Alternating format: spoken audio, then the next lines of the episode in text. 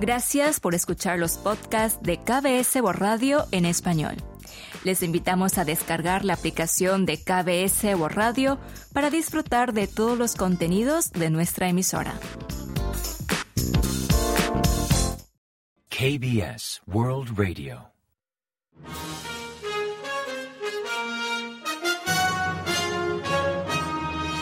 Informativo de KBS World Radio. Bienvenidos un día más al informativo de KBS World Radio. Les habla Javier Castañeda y tras el saludo les avanzamos los principales titulares del día 29 de febrero. Y una afirma que la seguridad nacional empieza por proteger la democracia. El presidente destaca el potencial tecnológico de Corea para la inteligencia artificial de Meta. Cancilleres de Corea del Sur y Estados Unidos debaten sobre las amenazas norcoreanas.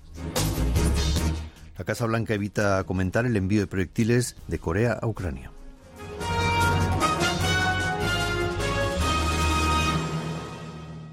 Y tras el avance de titulares les ofrecemos las noticias.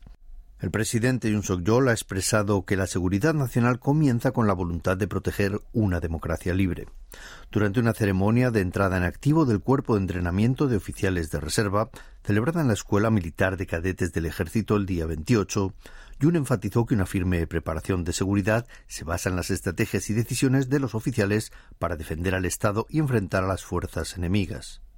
Así, el presidente destacó que, tras designar a Corea del Sur como país hostil y enemigo número uno, Corea del Norte podría llevar a cabo diversas provocaciones o bien generar una guerra psicológica de cara a las elecciones generales de abril, que definió como base de una democracia libre.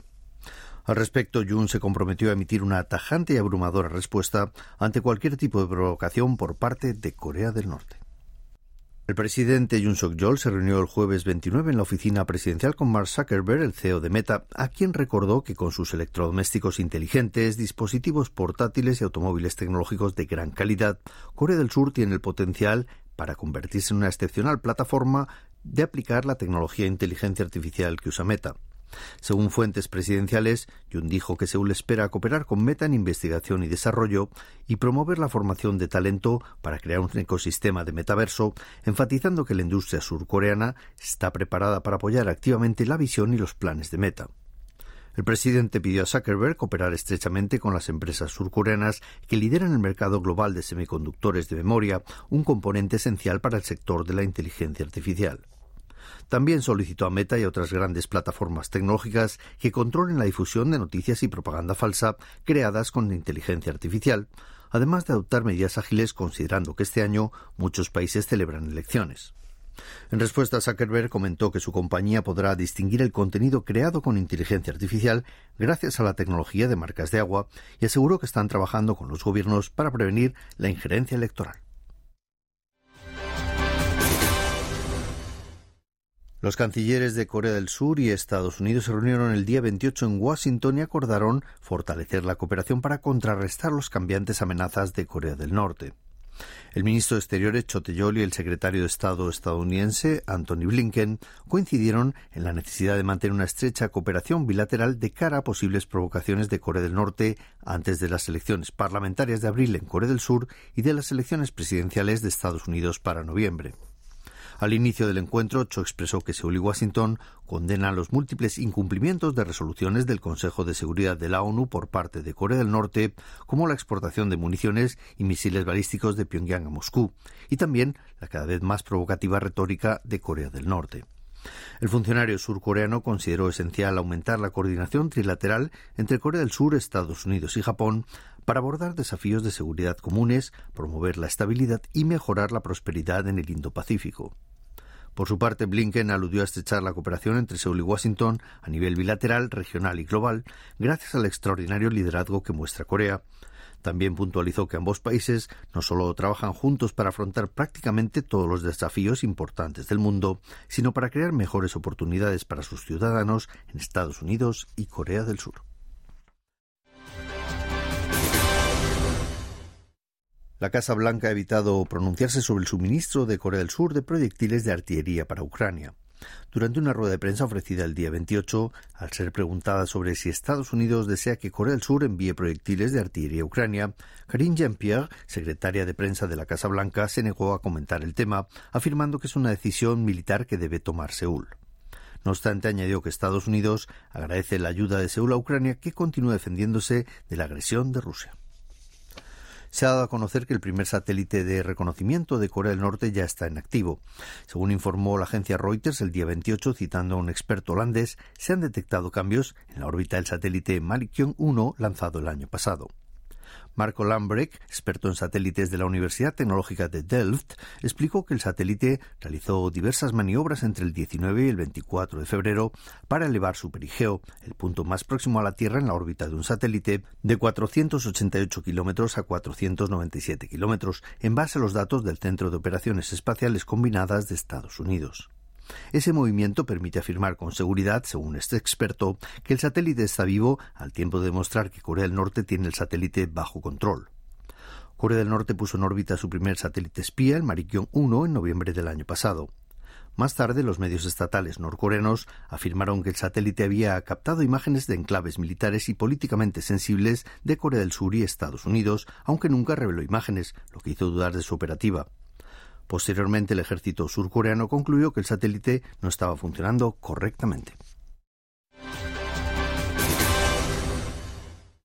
Varios países europeos están preparando la reapertura de sus sedes diplomáticas en Corea del Norte temporalmente cerradas por la pandemia.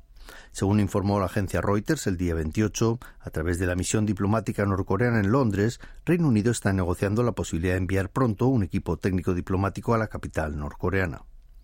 Al respecto, el portavoz de su Ministerio de Exteriores dijo aplaudir el regreso de algunos diplomáticos al país comunista y a las medidas de Pyongyang para reabrir sus fronteras. También añadió haber solicitado a Corea del Norte que autorice la entrada de todos los diplomáticos y representantes de Naciones Unidas y de las ONGs humanitarias. Por su parte, Suecia también confirmó avances sobre el regreso de sus diplomáticos a Pyongyang. Peter Semenby, enviado especial de Suecia para la península coreana, confió en poder restablecer pronto los servicios de la embajada en el país norcoreano. Mientras Alemania ha dado un paso más, pues una delegación de su Cancillería visitó recientemente la capital norcoreana para inspeccionar las instalaciones de su embajada, que permanecía cerrada desde enero de 2020 por el COVID-19. Tras reabrir sus fronteras el pasado mes de agosto, Corea del Norte autorizó el reinicio de actividad en las embajadas de aquellos países con los que mantiene mejores relaciones como China, Rusia, Mongolia o Cuba. El Tribunal Constitucional dictaminó el día 28 que la ley médica que prohíbe a los médicos revelar el sexo del feto antes de la semana número 32 de embarazo va contra la Constitución. En un fallo sobre el apartado 2 del artículo 20 de la Ley de Servicios Médicos, afirmó que conocer el género del feto no afecta al propósito legislativo de proteger su vida, al considerar que menoscaba el derecho de los padres a conocer el género de su futuro bebé. La ley incluyó esa disposición para prevenir el aborto selectivo en función del sexo ante la preferencia social por los hijos varones. Pero ahora que el país enfrenta una baja tasa de natalidad y esa preferencia por los hijos varones va desapareciendo, la opinión social se muestra a favor de permitir revelar antes el género del nasciturus para proteger el derecho de los padres.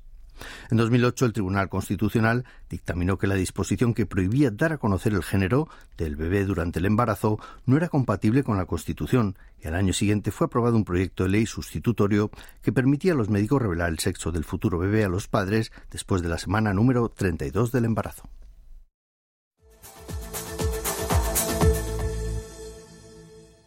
Y ahora pasamos a ofrecerles el pronóstico del tiempo. Para el viernes primero de marzo, día festivo en Corea, las temperaturas bajarán bruscamente. Así se espera un día despejado en gran parte del país, aunque con nubes por la tarde en la región de Chuncheon del sur, en la región occidental de Chola y en la isla de Jeju. La temperatura marcará entre menos 8 grados y 6 grados centígrados de mínima en la mañana y entre menos 3 y 6 grados centígrados de máxima por la tarde. El nivel de concentración de micropartículas, eso sí, será bueno en todo el país. Y a continuación comentamos los resultados del parqué. El jueves 29, víspera del puente feriado por el Día del Grito de la Independencia, el mercado financiero surcoreano se mantuvo estable. Así, el COSPI, el índice general, culminó la sesión en 2.642,36 unidades, un 0,37% menos que el día anterior, mientras que el COSDAC, el parque automatizado, se situó en 862,96 unidades, sufriendo un 0,05 de descenso. En el mercado de divisas el dólar se devaluó frente al won perdiendo 2,1 wones por unidad y llegando a cotizar a 1.331,5 wones al cierre de operaciones.